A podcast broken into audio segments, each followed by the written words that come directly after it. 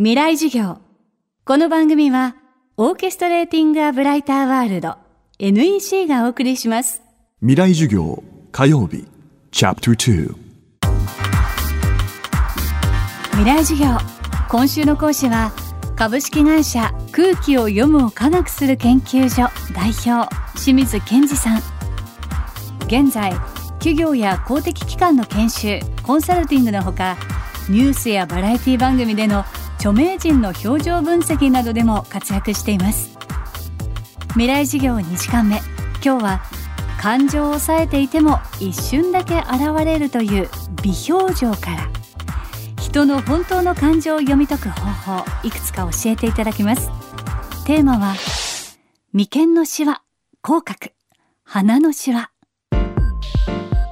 一番簡単なものからでも一番使えるもの。それはもうこれ微表情に限らないですけど眉が下がるかどうかです。眉間にシワが寄る表情ですね。こうお話ししていて相手の顔の眉間にシワが寄ったらそれは話が通じてないっていうことですね。あの例えばですよちょっと皆さんいいですか？あのね 12×4-11 足す7とかやってると今眉間にシワ寄ってますよねきっと。で我々頭がいっぱいいっぱいになってくると眉間にシワが寄るんですよ。そうしたら会話してる時に目の前の相手の眉間にシワが寄ったらあ今自分の話は伝わってないなと。もっと丁寧に説明しなきゃなとかふうに思えると。ですので皆さんぜひねこれぜひ本当にすぐ使えるのでちょっと注意するだけできるので使っていただきたい。でもう一つ。じゃあ二つ目は軽蔑の表情というのがあります。で軽蔑の表情っていうのは片方の口角唇の端が片方だけ上がるという顔です。イメージつきますかね。片方の口角が右でも左でもどっちでもいいんですよ。どっちかだけが上がるという顔。これ軽蔑という表情です。もう少し詳しく言うとまあ相手を見下しているとか自分に優越感を感じてるとかね。そうした感情であり表情なんです。例えばそうですねビジネスのシーンで自分の後輩にこの企画書どうかなって見せる。後輩が「先輩すごいですね」と言いながらもし軽蔑の顔を浮かべていたら大したことないですねっていうことなわけですよ。でここで注意していただきたいのがよくねそういうのをじゃあ美容師なんて見とれない方がいいじゃんってなるわけですよ。そういうネガティブな人の顔見ちゃうから。いやこれ使え全然すごい使えるんですよ。相手が今軽蔑しましたよね。後輩軽蔑した。自分を見下してる。この企画書つまんない。この企画書ダメだと思ってるわけです。自分のがすごいアイデア持ってると思ってるわけです。だったら謙虚になって聞いたらいいじゃないですか。いや自分もねこの企画書すごく頑張って作ったんだけどもなんか足りない気がするんだよね、えー、それ何かな？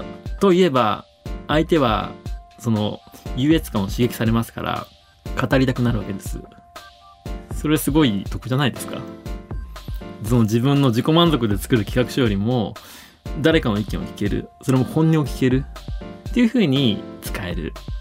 のが2つ目。軽蔑ですね。で最後。ね。本当はいっぱいありますけどね。最後。とりあえず3つ目。でこれもよく見る表情としてはやはり嫌悪ですね。嫌悪という表情があります。嫌悪というのは嫌いっていう表情ですね。嫌いという表情。表情としては鼻の周りにシワができる。もしくは花そのものにシワができる。シーンだとすると何か臭いものを嗅いだ時にする顔ですね。臭いものを嗅ぐと鼻にシワができます。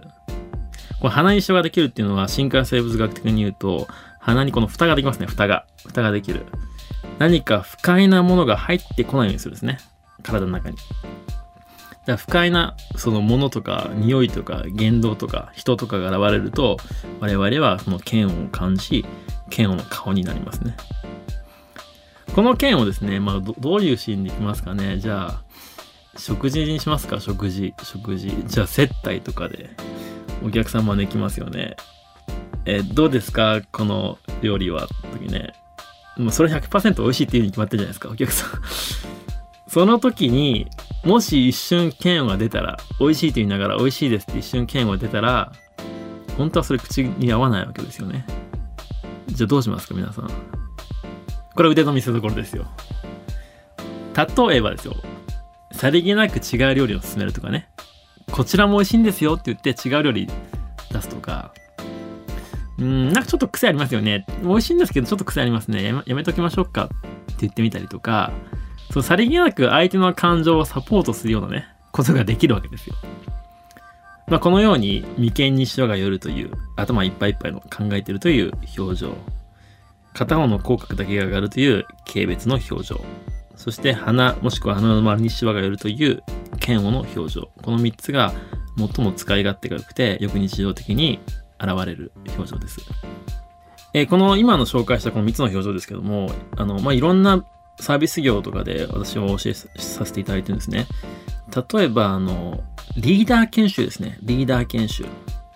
やはりその多くの部下を持つ方々、もしくはこれから持とうとする方々って、やはりその部下の感情の変化に敏感にならなければ、信頼を勝ち取ることはできませんよね。まあ、このように、そのリーダー研修とかに使われることが多々ありますね。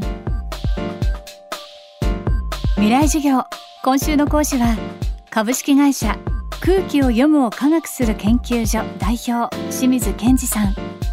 今日のテーマは眉間のシワ口角鼻のシワでした。明日も清水さんの講義をお届けします。